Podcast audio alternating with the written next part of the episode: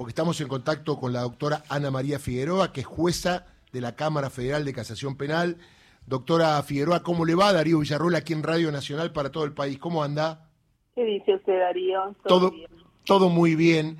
Estaba viendo, y me lo había mandado también el doctor Alejandro Slocar, muy interesante esto que va a pasar en el día de hoy, personas privadas de libertad y los estándares de la Corte eh, o de, la, de, de los organismos que tienen que ver con la justicia penal para la detención de las personas.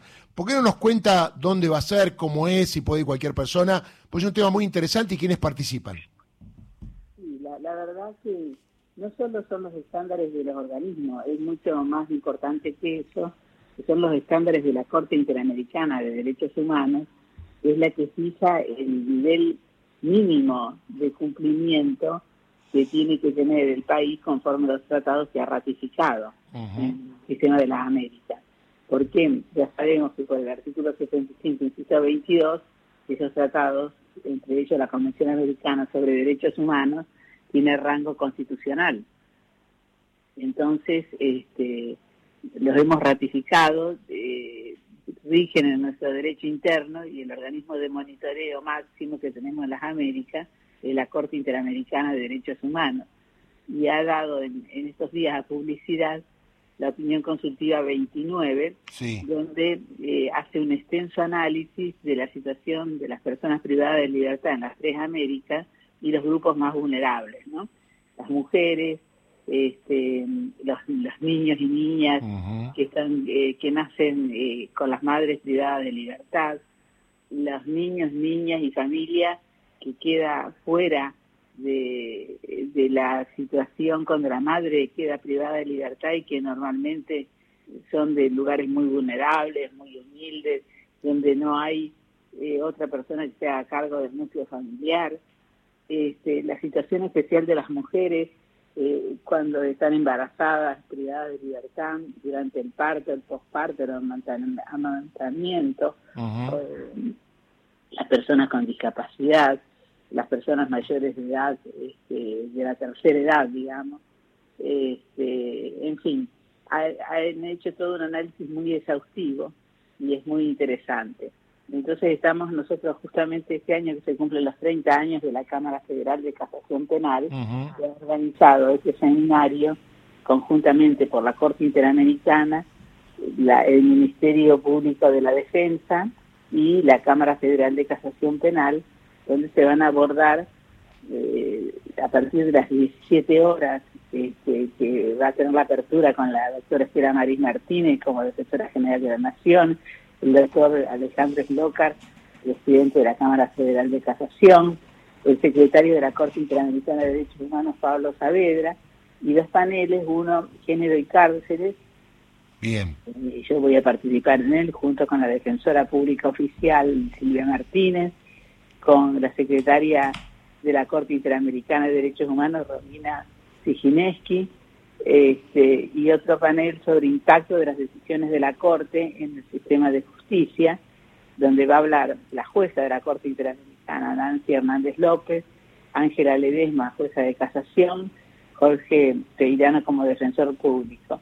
Y se va a organizar un debate interesante porque vamos a poner en claro, digamos, cuál es la situación actual de la Argentina, porque no nos olvidemos que aún las personas que se encuentran privadas de libertad en detención tienen derecho a vivir eh, con el respeto a la dignidad humana, así lo dicen los tratados internacionales, y el Estado, que es el que, eh, que tiene la responsabilidad de los establecimientos de detención, tiene una posición especial de garante por medio del cual se le debe asegurar a las personas privadas de libertad el derecho a la vida, a la integridad personal, a no recibir tortura, tratos crueles, inhumanos y degradantes. ¿Y cómo estamos nosotros, doctora? ¿Cómo está la Argentina en ese nivel? Y estamos con mucha falencia. Y si mm. nosotros vemos eh, la cuestión de las mujeres, más aún, porque no hay, así como en la sociedad en general, no hay una perspectiva de género, hay una falta total de adecuación de género en el sistema carcelario este, en donde no se toman en cuenta la vulnerabilidad especial que tienen las mujeres, que las, las mayorías que han ingresado en el sistema son víctimas de violencia, han sido víctimas de violencia desde muy pequeñas. Eh, la pobreza es otra de las cuestiones que las estigmatiza tremendamente.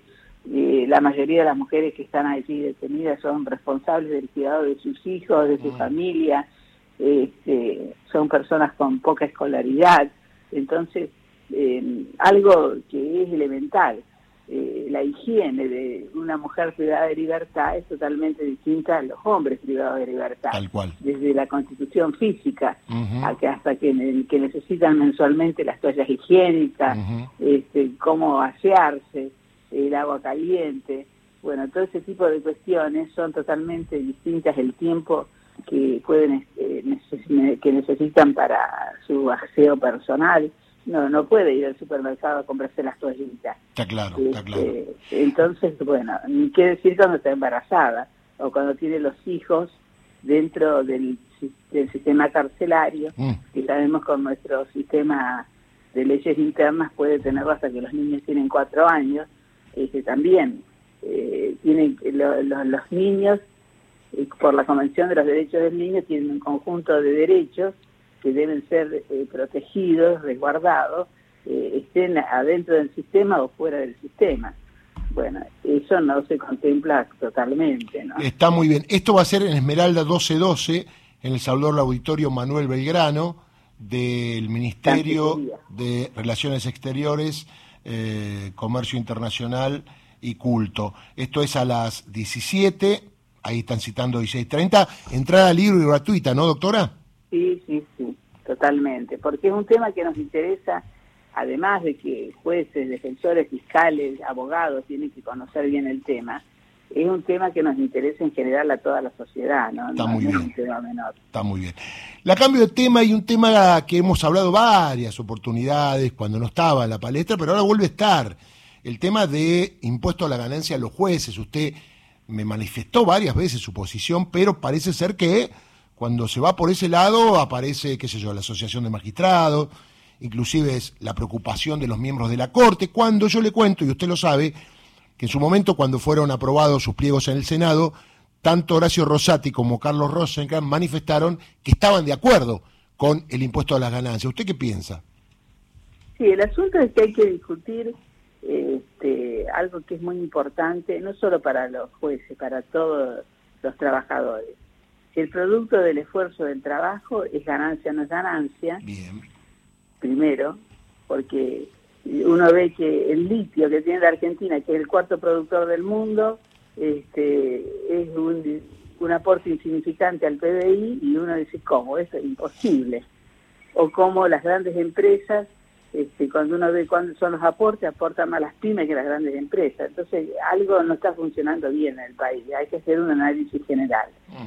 En segundo lugar, eh, yo creo que ha encendido las, a, las alarmas el hecho de que algunos diputados proponen que sea el 35% sobre la totalidad de lo que se cobra, cuando los diputados y senadores pagan sobre un monto ínfimo de la dieta. Claro, es diferencial. Entonces, eh, parece que es una, una cargada realmente, ¿no? Mm. O una, eh, en fin, no, no, no, no quiero decir otro término. Entonces nos tenemos que poner de acuerdo eh, para que no haya inconvenientes. O sea, hay que debatir el tema, dice usted. Sí, hay que debatirlo, pero hay que debatirlo con las personas interesadas, no se puede, eh, porque si no estamos siempre en el mismo juego. Se sanciona una ley de determinada manera el Poder Judicial hace el análisis constitucional y dice esto no pasa del estándar y lo declara inconstitucional. Entonces, ¿cuál es el, Están en el mismo lugar. Ahora, veo que algunas voces hablan, eh, sobre todo de los políticos, porque eh, magistrados no se van a animar a decir eso. El tema es que el proyecto tiene que ver con que el oficialismo eh, quiere de alguna manera presionar a los jueces. ¿Usted lo ve por ahí a eso? No, yo no lo veo de esa manera. Yo creo que ni aún en el oficialismo ni en la oposición debe haber este, una, eh, una toma de decisión conjunta y que todos estén de acuerdo.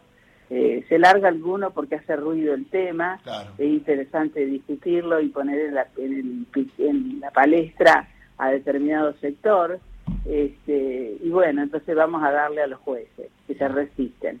Y no se analiza que los jueces, este, cuando la política no puede resolver los problemas, judicializan todas las cuestiones y los temas, y les guste o no les guste, los jueces lo resuelven de una manera determinada y después la sociedad lo acepta.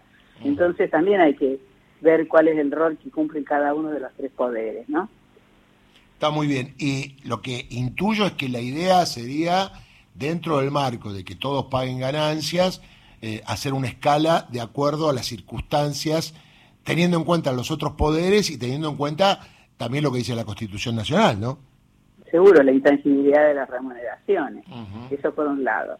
Nos, eh, se alarma a la sociedad de que eh, tenemos jubilaciones muy altas bueno, pero no se dice que el mayor importante de los CEOs tiene un porcentaje de lo que declara ganar, que nunca sabemos si es exacto, ¿no? De lo que declara ganar, que es muy inferior al porcentaje que pagamos los jueces, porque tienen un tope. En cambio, los jueces no tenemos, tenemos un porcentaje muy importante del sueldo, un 18% sin tope. Entonces nos autofinanciamos, esa también es la realidad. Está muy bien. Bueno, un tema para debatir, doctora. Bueno, hoy que tengan suerte, le mando un abrazo y muchas gracias. Muchas gracias Darío por darle a publicidad esta actividad que es muy importante realmente. Le mando un abrazo y muy buenos días. ¿eh? Que tengan buen día. Ana María Figueroa, jueza de la Cámara Federal de Casación Penal. Eh, bueno, hablando de lo que va a pasar hoy ahí en Esmeralda 1212.